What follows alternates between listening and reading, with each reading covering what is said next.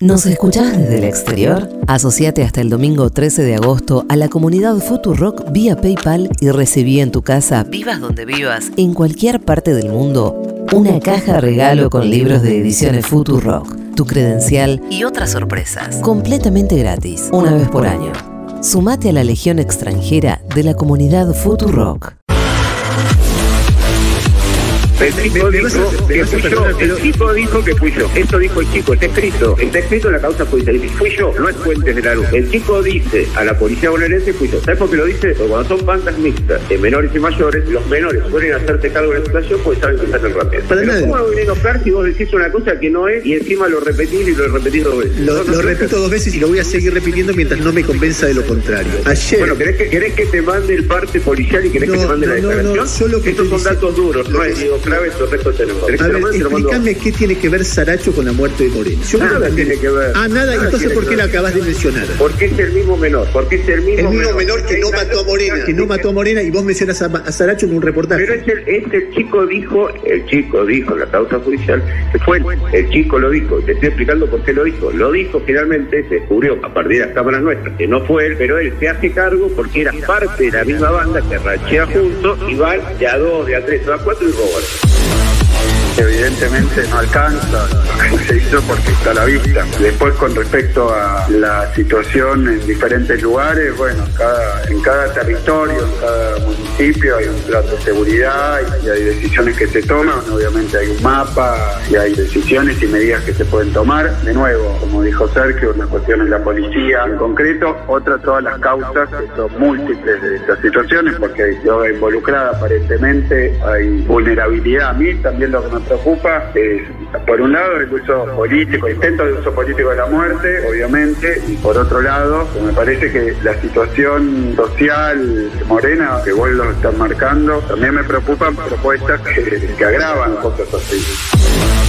Tenemos que, de alguna vez por todas, entender que este sistema penal, como está planteado, fragmentado, uno por un lado, y todos cómodos, porque acá debería estar el juez de garantía, acá debería venir a dar explicaciones todos los que liberaron. Yo lo dije recién. Porque acá deberían estar, así como le dije de entrada, yo no soy un puchimal, yo vengo a explicar porque tengo una responsabilidad de gestión. Acá deberían venir a explicar aquellos responsables de liberar a estas personas.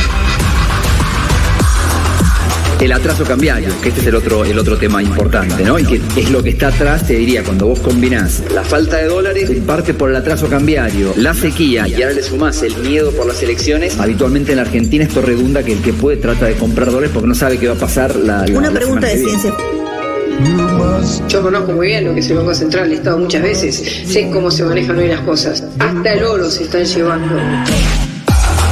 Martín, el dólar cerró a 575, creo, eh, aproximadamente 574. Se supone que esta semana, antes de las PASO, con todas las turbulencias, se va a mantener, va a aumentar, se va a acercar a, no sé, 580, 590 y hasta 600, como algunos dicen, o es puro análisis especulativo ese. Yo te conozco. Nos conocemos.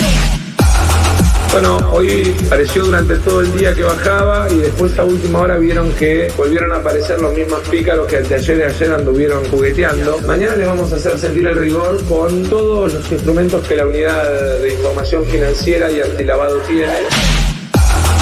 Hay una cosa que no conocemos, Osvaldo, que es la letra chica, ¿no? O sea, no conocemos la letra chica, hasta ahora lo que conocemos es que el acuerdo del gobierno con el de Massa, con el Fondo Monetario Internacional, es, bueno, tomar algunas medidas para frenar la salida de dólares, que fue el aumento del impuesto a las importaciones, y el dólar maíz. Ahora, esto me parece que está claro que era hasta después de las PASO, ¿no? Hasta después de las elecciones, donde hay otro acuerdo que va a estar vigente, que no se conoce, que supuestamente tiene una letra chica, que muchos suponen que es que el fondo reclama una devaluación adicional y el gobierno no va a querer. Y eso sí me parece que ahí sí hay algo que depende del resultado de las pasos.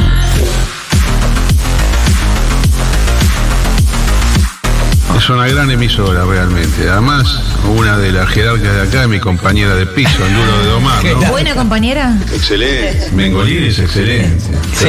¿Por qué? Y yo le presto atención a Mengolini. Me gustan las cosas que dice. No, no necesariamente se comparte, ¿no? Vos sabés cómo es esto. Vos podés tener una diferente visión, pero te agrada hablar con una persona que tiene fundamentos. Y de esto se trata la discusión política, económica, filosófica. Sino que va todo que se juntan los mismos. Sería muy aburrido, ¿no? ¿Sabés quiénes hacen eso? Que hablan solamente entre ellos. ellos? Los liberales. Yo puedo tener una visión sobre una cosa, me junto con un contrario, con una contraria, y me puede mostrar cosas que yo no veo. no ves, claro. Y viceversa. Entonces vos ahí decís, guarda, que acá tiene un punto favorable. Es una gran emisora realmente. Ahí recibimos esta mañana la visita de Maslatón al programa Crónica Anunciada, porque estamos viendo su libro. Maslatón tiene, te- me quiere ¿Pero por mucho. qué sí. esta música? No, porque Diego Ah, no está flasheando, bueno. no. Ah, ¿No? No, ¿por qué Ah, sugerís Diego. un romance, Diego? ¿Qué pasa, Diego? No sé, pero bueno. Yo lo noto a Malastón un poco enamorado. claro, por ahí no está, no, vos decís que no está correspondida. No, no, no está enamorado. De ahí a que haga Chicos, cosas buenas.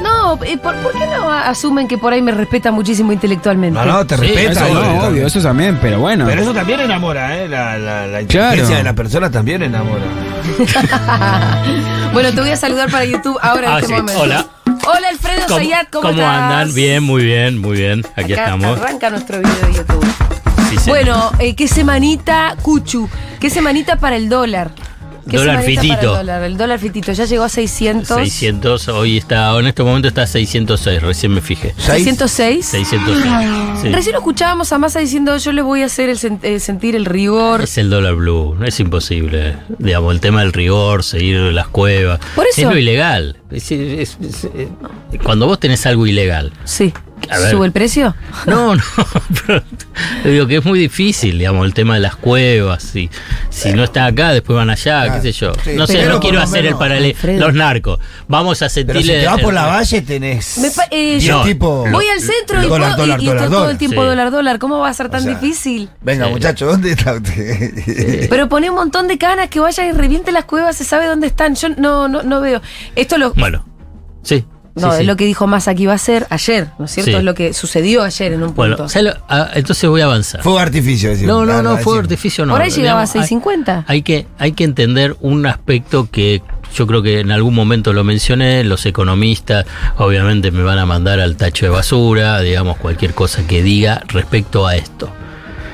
Hay dos variables claves que se repiten y frente a esta situación económica de Argentina, que es la, el dólar y fundamentalmente el tema del blue o contado con liquidación y la inflación, o sea, los precios. Hay cuestiones, si querés, estructurales, las vamos a hablar, de cuestión económica, pero a la vez son variables políticas. Son variables políticas. Tenés un año electoral Sí. y entonces si vienen las elecciones y quienes quieren que gane una fuerza política, intervenís para qué? Para tratar de beneficiarte. Y, y además, eh, te agrego esto, siendo el precandidato del peronismo, además el ministro de Economía, Sí. la tenés muy servida. Le le suma. La posibilidad de daño. Si no fuese masa, igual lo, lo hubiesen hecho. Sí, pero Eso, además digo, está todo claro. muy fácil. Y entonces le dice, bueno, y a la vez es que no lo podés manejar, porque entonces, ¿qué es lo que te genera? Pero ¿por qué digo que es política? Vos fíjate cómo es la secuencia. La secuencia es la oposición, los economistas de la oposición y los principales líderes políticos que van a competir por las presidenciales, o sea, Horacio Rodríguez Larreta, Patricia Bullrich y sus economistas, ya desde hace varios meses están diciendo que qué es lo que van a hacer con el dólar oficial. Van a devaluar. Si van a devaluar y no tenés dólares, porque es esto, es un, es un gran interrogante, porque ellos dicen, vamos a devaluar, va a desaparecer el cepo, va a desaparecer la brecha cambiaria y no tenés dólares. Digamos, lo único que podés hacer es que vos vas a devaluar el oficial y el otro va, se va a ir al doble, digamos, en un sentido, si vos no tenés dólares para intervenir en el mercado. Entonces, si hay ese componente político que los tipos están adelantando, perdón, los tipos no, los economistas están adelantando de la oposición, ¿cuál va a ser la respuesta de los que tienen excedentes en pesos o los empresarios? Van a comprar dólares. comprar dólares. Entonces es la profecía En- autocumplida. y pero, pero es a partir de una decisión política. Esto es lo que quiero decir sobre este. Porque sí, vos Pero fíjate, vos fíjate. Ellos le quitan esa componente Ah, y la bueno, presentan como si fueran cosas como casi de, de química, ¿viste? No, y Fuerza La no, neutralidad o que de una química. Es por la emisión monetaria, porque no manejan bien la economía, porque son unos irresponsables, porque es la economía populista, porque mantienen un cepo recontra estricto.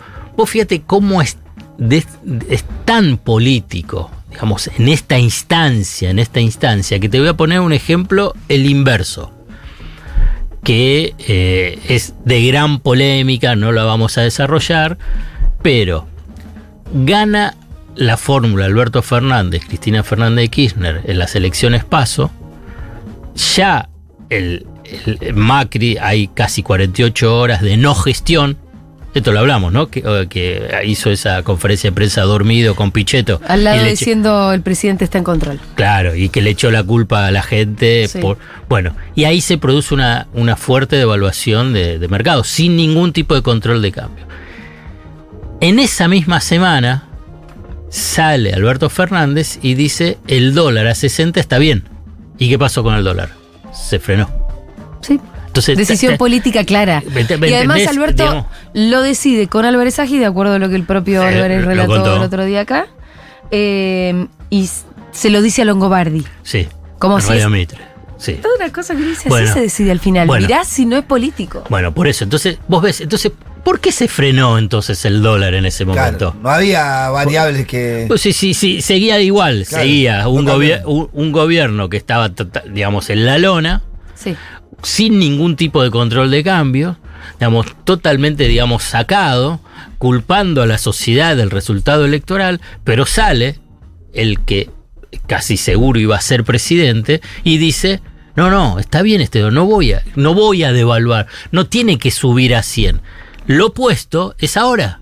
Vos tenés a Patricia Bullrich y Horacio Rodríguez Larreta donde dice, no, vamos a devaluar.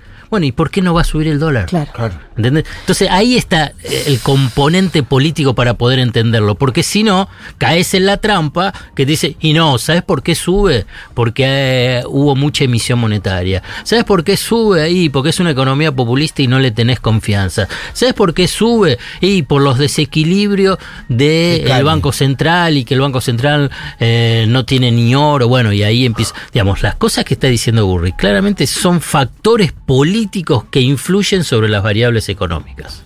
Entonces, esto es hay que entenderlo con el tema del dólar. Entonces me preguntan, ¿y el dólar va a seguir subiendo? Y mirá, si tenés del otro lado todos estos. Y además Diciendo que- vamos a evaluar, vamos a evaluar. y, y y pará, y no le sumé mi ley. ¿eh? Sí, claro. que- entonces Directamente dolarización. entonces vos tenés todo un amplio abanico de la oferta electoral y con chances de porque vos, qué sé yo, si hay una fuerza política, Moreno, digamos, no tiene ninguna chance. Entonces lo que diga no va a tener influencia sobre esa variable, eh, la variable política esta del dólar. Pero si vos tenés esto y que además tienen un porcentaje elevado que puede llegar a ser gobierno, y bueno, va a seguir subiendo. ¿Y qué- por qué no? Digamos, si, si te lo están diciendo. Entonces, y además, entonces ahí decís, bueno, ¿y qué puede hacer el gobierno? Y poco, la verdad. Mm.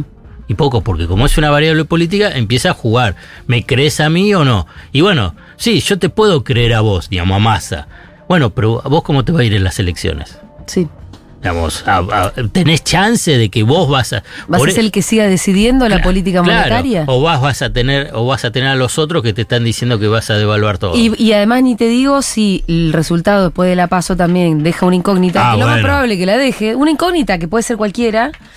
¿Cómo se ordena después eso? Ahí se opera para que la incógnita en realidad termine en un cierto resultado. Bueno, ahí vamos a ver, digamos, la verdad, el día después hoy, sin ningún tipo de certeza, porque de las encuestas saben que no creo en nada. Sí. eh, bueno, ahí veremos, la verdad es- que no sé. ¿Y estas corridas de dólares, el gobierno puede evitar que se traslade a precios o no? ¿Qué es lo que más Ahí nos viene la otra variable, la otra variable, que es la de precio. Yo te voy a poner un ejemplo que el compañero que también está en, en el Futurock, Sí. eh, Lea- Leandro Renú, Sí. escribió sobre qué es lo que pasó con la yerba mate.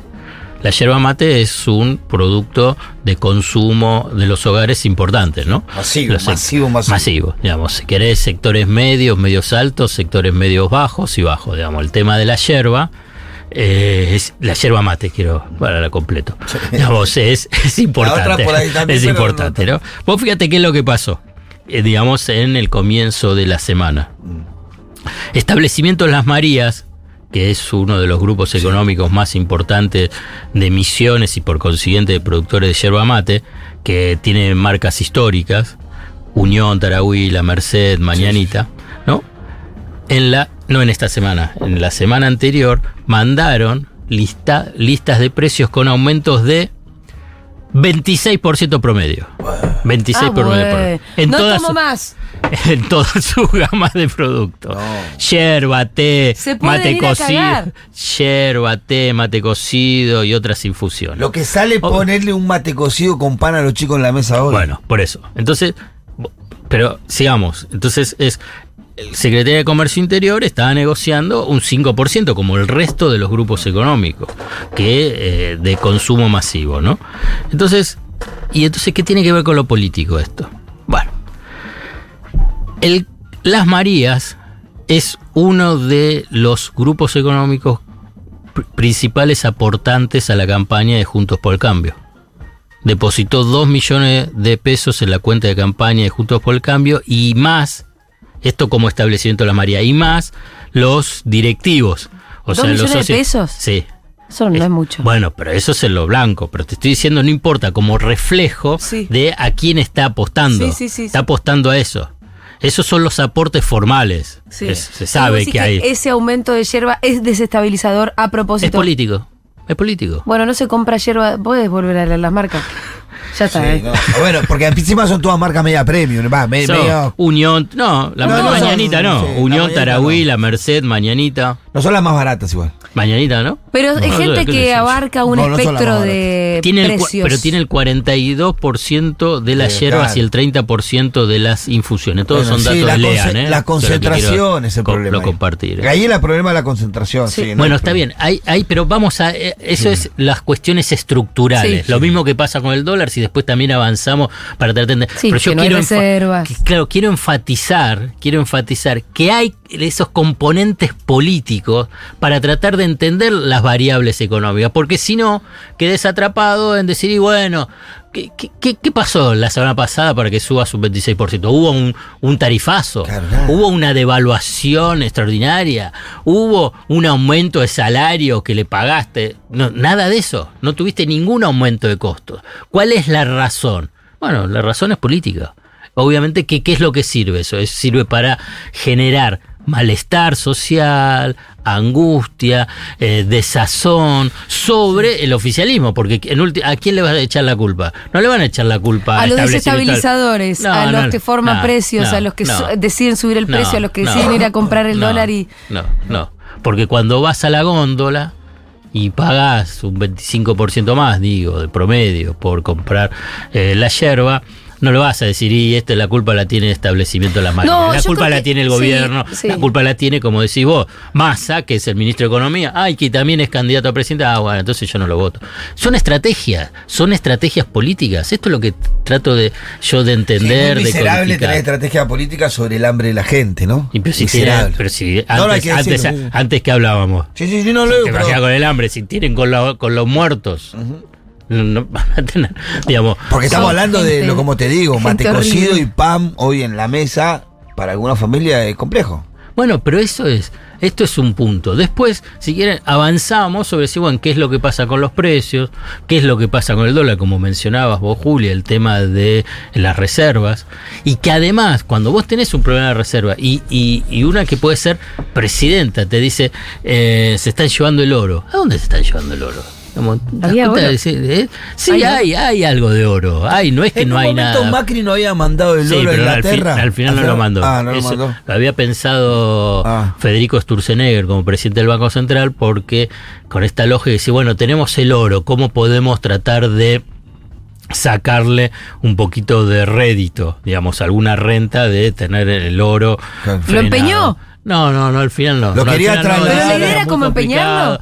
Y bueno, Depositarlo en Inglaterra y que eso te Mirá, interese. algo el así. oro es un activo más. Vos podés utilizar el oro como, si querés, garantía para conseguir préstamos y después devolverlo. Digamos. No hacen todos los países. Lo que dice Bullrich que tiene de asidero, de verdad. No se están llevando nada. Nadie se llevó nada de No, oro en- ningún lugar. Hubo. Hubo. Es una fake news Hubo- total, total y hubo alucinante. Un plan B. Vos tenías un, si querías, un plan A, plan B y plan C. Este sería el plan C. El plan A era el Fondo Monetario Internacional te da el desembolso para pagarle el capital y los intereses correspondientes a julio y comienzo de agosto. Ese plan A no funcionó. Al revés, te lo pasaron para después de las pasos, también con un, como una decisión política. Es una decisión política lo que hizo el Fondo Monetario Internacional, y esto lo mencionamos, obscena, obscena, digamos, lo que hizo el fondo con la Argentina y lo que está haciendo con el gobierno de Alberto Fernández es obsceno. es Esto obsceno. de haber llegado a un acuerdo y no desembolsar la guita, Y decís, no, es- claro, y, hasta- esp- y y esperar- a después de, una, de un Sí. resultado electoral. Y hay que ver qué pasa después del resultado electoral. Por ahí no te ¿Pueden lo no de- desembolsar? Y pueden no decir. Si no está. El, el acuerdo no lo mostraron. Claro. Depende del resultado electoral. Si te ven fuerte, por ahí te dicen. O no, bueno, o, se, O se genera, o se genera una situación, claro, débil, digamos, si se te genera Claro, un descalabro, decir, bueno, vamos a... Pero vos a también alguna vez dijiste, al fondo tampoco le conviene que caiga Argentina. Y no, y bueno, está bien, pero ya no es cae Argentina, ve qué es lo que pasa. Es un... Coincido en eso y aparte reafirmo. Sería una irresponsabilidad fenomenal porque aparte, Bueno. más allá de que ellos jueguen políticamente, y esto lo sabemos, saben que no desembolsar ahora lo que tienen que desembolsar y a lo que se comprometieron Claro, pero- sería directamente empujarnos al abismo. Todos juegan, digamos. Martín Redrado, eh, en, en la reunión que esto que están recorriendo todos los economistas de la derecha, el Winston, Winston Center, eh, que sería un think tank digamos, demócrata estadounidense. Ya estuvo ahí Diana Mondino, estuvo Luciano Laspina y ahora Martín Redrado. O sea, estuvo Milley, Bullrich y Larreta. Y Redrado confiesa que sí, que hablaron con los técnicos, el staff lo llamo, los técnicos del Fondo Monetario Internacional sobre el nuevo programa. Digamos, le está diciendo, o sea, ¿qué es lo que está diciendo? Bueno, que el otro, el programa que estás negociando con Massa no tiene ninguna importancia. Nosotros vamos a ganar.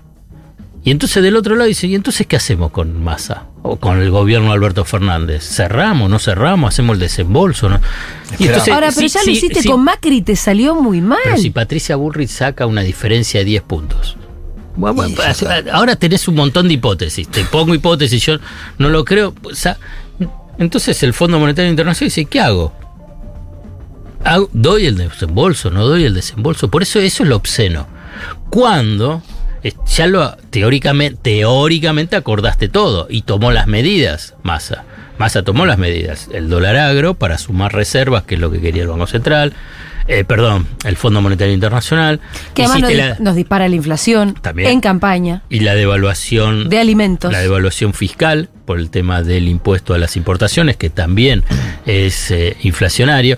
¿Por qué? Porque así vas a recaudar más. Esto es todo, digamos, la lógica del fondo de por qué pide una devaluación y se conforma con esto. Y entonces, si tomaste las medidas y no te dio el desembolso. Claro. Digamos, es una cosa escandalosa, digamos, lo que hace el fondo con esto. Entonces, ¿qué es lo que...? Y por consiguiente es, es una decisión, es una decisión política. Bueno, Estados Unidos verdaderamente acompañó el acuerdo. Y- Hay, hay una, hay un como un cortocircuito entre la, la orden política y, y el, el staff del, La vez pasada leí. o el tecnicismo del fondo. La vez pasada leí un comentario que en un encuentro hace poquita semana, me falta el tercero. Estaba Alberto Fernández, estaba el embajador Mark Stanley, de- el embajador de Estados Unidos en Argentina, y había un tercero, no me acuerdo, que, que ahora se me, se me escapó, que Stanley le dice, bueno, como nosotros estamos apoyando a la Argentina, y Alberto Fernández le dice, escúchame, no están apoyando a la Argentina. todo de pico. Claro, exactamente. Todo de así. pico, Porque la hay con- interna, digamos, Estados Unidos, la verdad, las administraciones son, hay muchas internas, no hay un Estados Unidos, tenés varios Estados Unidos si Sí, querés, lo eh. que pasa es que históricamente para afuera tienen unas posiciones más comunes. Sí, en la guerra. No cambian. tirar, la- tirar las bombas a invadir. En la y- y guerra sí, pero, pero también en cómo ven América Latina no se diferencia muchos republicanos de. Ah, no, demócratas. no, y menos con go- gobiernos peronistas. Y claro, en eso menos- siempre están más o menos todos de acuerdo. Sí, claro. Entonces tenés eh, eh, en esa situación. Entonces vos tenés vinculados con el tema de el plan A que te dije, se cayó. El plan, el plan B era tratar de conseguir financiamiento alternativo. ¿no? El financiamiento alternativo lo consiguió con el, el crédito de Qatar, ¿no? Eh, a una Saca tasa- algunos conejos de la galera Bueno. raros, ¿no? si no salía, si no salía ese plan B, tenía el plan C. ¿Cuál era el plan C? Vos tenés oro, ese oro vos lo ponés de garantía y eh, puede ser el Banco de Londres o el Banco Internacional de Basilea, te da esos dólares en garantía con los, el dólar, los dólares que vos Vos pagás, que era la idea, pagás al Fondo Monetario Internacional, esperás el desembolso del Fondo Monetario Internacional, devolvés ese crédito y por consiguiente recuperás las garantías. Eso era plan A, plan B y plan C. Que, que- que en todo caso yo quiero decir, me parece fabuloso. En realidad hasta tendría que tener plan D, que es lo que tiene que tener toda gestión de gobierno. Sí, Toda gestión de gobierno. Vos pues tenés si tener- no. Eh, no, escucha, te falla uno y qué hacer. Y no, y además no tenés, tenés menos poder de negociación. Sí, no, menos poder de negociación y además eso es irresponsable, que Sí. es un poco lo que pasó en el gobierno Macri. Claro. Era solamente plan A. Lo que ustedes me pidan. Además, el plan era ¿Cuál lo es tu que vos plan? digas. Lo que vos digas. hijo. ¿Cuánto querés que te pague esto? Te tome. Te hago una pregunta. eh, en lo de Qatar es, es, es medio. Porque no deja de hacer cosas como raras, masa, ¿no? Pagar con yuanes. Sí, al todo. fondo. Sí, sí. Porque Sí, yo sí. me acuerdo que el que más vendía a Qatar era Macri. Sí. Su relación con. Lo único que le sacó una propaganda para la camiseta de boca. No, no, pero lo mantuvo muy en secreto para que Macri o, y no le llegue y opere en contra. Ah, así, porque ¿eh? yo digo, Macri 48 lo horas. vendió toda su gestión, no trajo un dólar de No, Qatar. no, no. y este tiene- no dijo nada y trajo y hay, un préstamo. Y, y hay que ver si no tiene negocios con los catarí, viste que también estuvo con el mundial. Eh, Macri. Macri, Macri. Claro, entonces él, por eso el que- hermetismo, claro, claro. por eso eso fue sorprendente, no lo sabía casi nadie. Nadie. Porque si no, te lo. Estoy seguro. Que te lo seguro. tiraba abajo Macri. Claro. Hubiese intentado. Hubiese Mm. intentado. Y acá estabas corriendo con, contra reloj. Entonces, no, no. Con Boca hizo eso. ¿Eh? Con Boca hizo eso. ¿Qué? A Boca le obligó a sacarle la, la- la publicidad. Ahora, ah, con la gestión que, eh, Riquelme. Un año antes, claro, cuando tenía que renovar, dijo no, no vamos a renovar, ¿por qué? Y era por orden de Macri. Por la gestión Riquelme. Para, Para no darle. Riquelme, claro. pa- Para no darle guita a Riquelme. Y bueno, y hubo una parte que estuvieron sin sponsor. Un- casi un de año. Boca.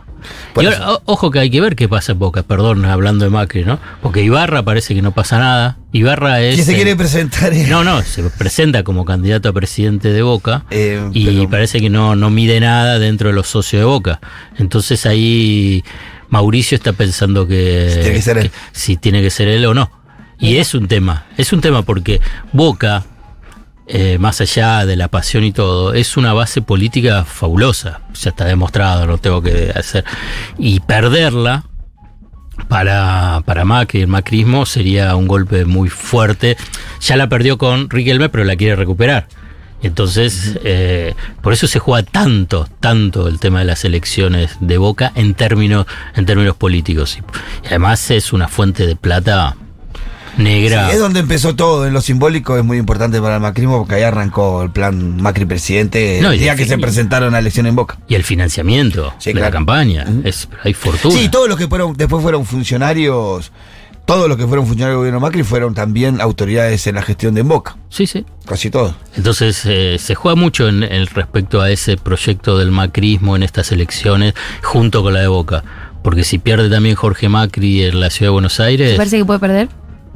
Sí, sí, yo creo que no está, está y me parece no, no, no, no está tan comprado como en otro momento. Comprado quiere decir que seguro gane eh, Jorge Macri. No, no lo veo, pero es simplemente una, una percepción. Además, digamos, Lustó hizo buenas campañas y sacó buena, buena cantidad de votos en su momento. Y además tomó toda la agenda de, de- del peronismo, o llamado, no sé, ¿cómo se llama? En Capital se llama diferente. Eh, no, eh, eh, no se llama Unión, por, la, Pat- Patria, ¿no? no. Eh, sí, no sé. Eh, bueno. Tiene un nombre distinto, pero eh, Unión por la Patria no. Claro, ¿Ah, sí? sí. Sí, no sé si- Me estoy enterando ahora. Y, y si vos hablas y escuchás a, a- porque el C5N estuvo en minuto uno el lunes pasado, eh, Lustó y bueno, le hicimos una serie de preguntas. Bueno, Sí. educación, salud, eh, transporte, eh, vivienda, todo es que es un desastre Sí. y que hay que hacerlo diferente. O sea, pero escuchame, fueron 16, 16 años de macrismo junto con eh, Rodríguez Larreta y vos estás ahí adentro. Claro. Eh, y por eso toma la agenda agenda del Como dice Santoro, hay torres que se llaman, una torre se llama Martín y la otra se llama Lustó, la que la construcción. Le llegaron a preguntar por los negocios inmobiliarios que él avaló Bueno, permanentemente. claro, él dice que es de, to- de- que primero que él votó en contra del código urbanístico en términos generales Mm. y de setenta y pico convenios solamente votó 14. Eh, pero esos 14 son los que más mencionas. importantes. Lo que menciona Santoro. Claro. Pero que son los- los gruesos. Costa Salguero. Claro, el y, predio de- ¿cómo se llama el, el de Boca? eh, y otro, y La- otros la- más, no me la acuerdo. La, la reserva ecológica, la, Eh, la ciudad deportiva Boca. Ciudad Deportiva Boca. Eh, sí, solamente votó los que había mucha guita de verdad. Claro. La otra, ¿para qué? Claro. Que lo vote a otro. Claro, exacto. Acá Bueno, no me llevo nada, ese- digo, ese. mejor que lo vote otro. Pero empieza a moverse un poco, yo creo, igual en los barrios, el- todo el tema de lo urbanístico. Empieza a hacer mella por algún lado y pareciera que, eh, que el equipo de campaña de Santoro entiende que pega ese tema porque es un eje central de la campaña. Tiene dos ejes centrales la campaña de Santoro. Uno es el negocio inmobiliario del macrismo y el otro la salud mental. Eh, como dos distintivos. Son golpea sobre, sobre esos ejes. Entiendo que algún Foucault Group, algún, algún asesor No, habrá dicho que son temas que... que- están que- destruyendo los barrios. Los alquileres son Bueno, importantes. ahí está. Ese es para mí lo que pues tiene que ser a nivel de, de municipio, digamos, o de la ciudad de Buenos Aires y a nivel nacional. Digamos, el tema de los alquileres es un tema que angustia a millones de personas. No es que estamos hablando miles, millones de personas. Es un drama. Y además, eh, siempre hablamos que tenemos una crisis de ingresos. Esto es una de, uno de los factores Claro. que entra dentro de la crisis de ingresos. Si vos, para poder pagar un alquiler, tenés que destinar la mitad de tus ingresos, es porque hay, hay algo que está súper mal en la ecuación. Sí, total, total, así es. Y, te, y, y- y que termina obviamente repercutiendo el- después lo que te alcanza con lo que te sobra. No, y pero que además que se la tendencia, si no hay una intervención fuerte del Estado, va a ser peor, porque el tema de las plataformas, sin ningún tipo de regulación. Ya, Airbnb, eso. Sí, en, en, en- Airbnb. Airbnb. en, en Europa ya empezaron a, A intervenir. a intervenir. Y sí, porque te llevan... Te bueno, llevan el sábado lo hablamos un poco en cheque y, y comenté y comentaban todo, digamos, hay, hay una sola... ¿Cuál es el problema? Que vos tenés que eh, tenés una demanda mayor con la oferta. Le voy a hacer bien al estilo de los economistas que les Sí. gusta la Yo te oferta quiero y hacer la una demanda. pregunta después de ¿no? eso. Entonces vos tenés una demanda mayor que la oferta, porque esa oferta, ¿qué es lo que hace? Se retira para hacer los eh, alquileres temporarios. Entonces tenés menor, todavía tenés menor oferta, pero en realidad tenés una cantidad de viviendas ociosas Vacías. muy importantes. Sí. Entonces, ¿qué puedes hacer? Bueno, la medida de paliativa o de incentivar para que haya más oferta, es decir, pones un impuesto a los eh, viviendas ociosas. Sí. Que esto lo hace, me parece que lo está haciendo Berlín o al- algún país. Sí, hay varios países que lo tienen hace tiempo. Son, Bueno. son progresivas las.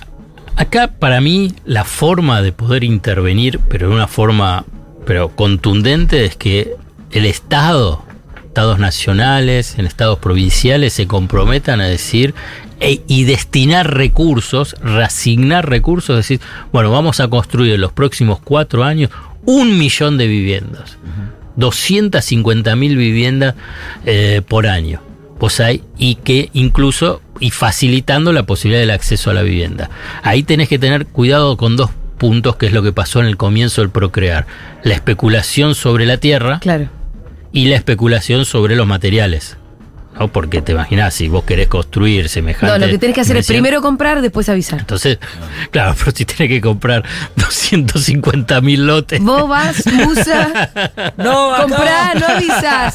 ¿Cuánto está el metro Se cuadrado? devalúa, flaco, te la compro para Hay que no muchas tierras fiscales. Antes que te vayas, ¿me explicás el concepto de hipoteca inversa? Ah, o eso es una, es una vergüenza. Es una, porque estábamos hablando de Lustó. Hay una propuesta de Lustó que es el de la hipoteca inversa.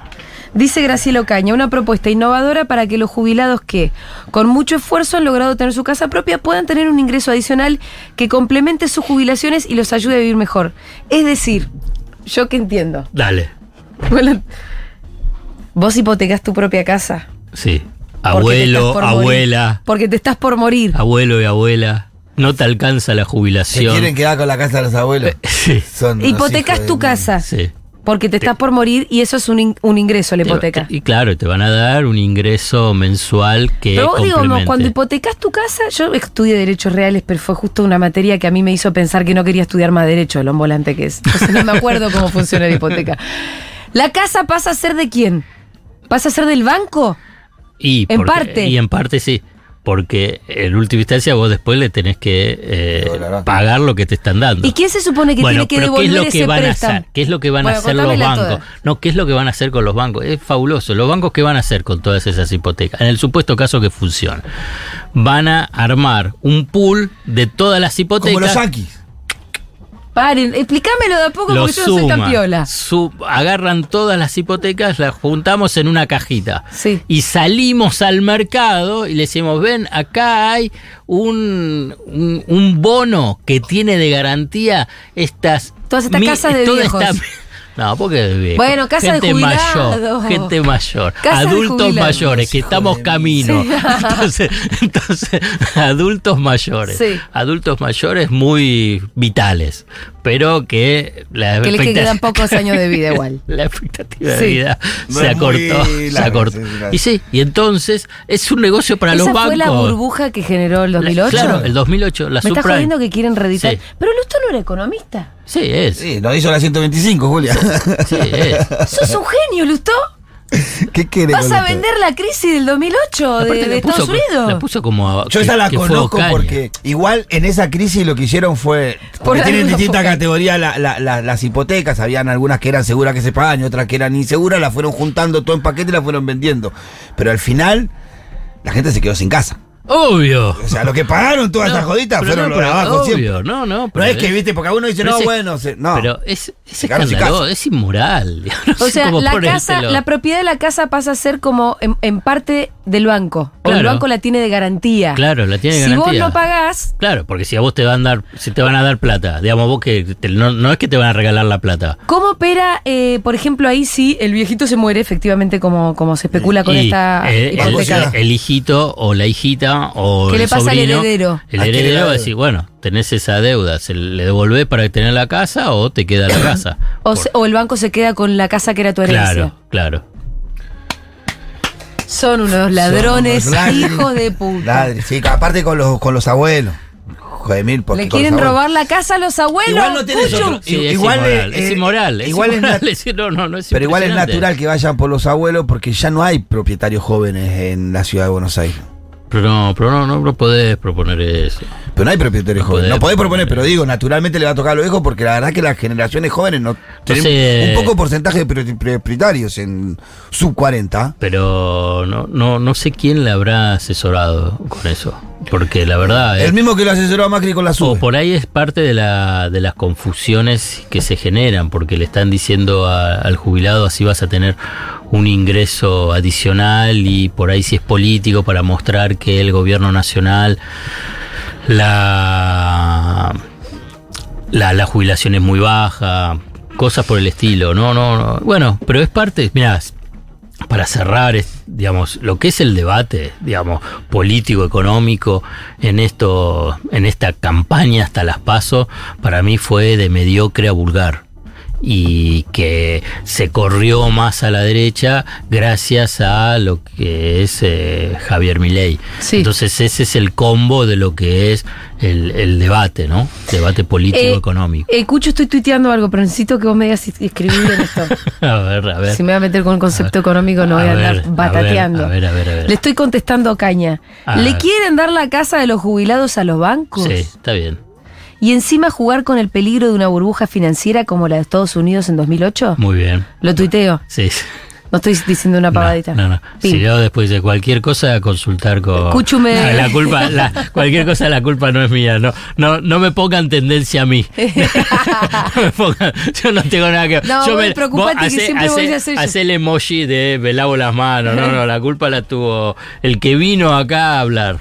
A Gracias. Alfredo Zayat. Bárbaro. Chau, chau. Éxitos, éxitos, éxitos. Che, no, pará, nos vemos el domingo. El domingo, el Por domingo supuesto. estamos. Alfredo Zayat también va a ser parte de la transmisión del domingo. Vamos.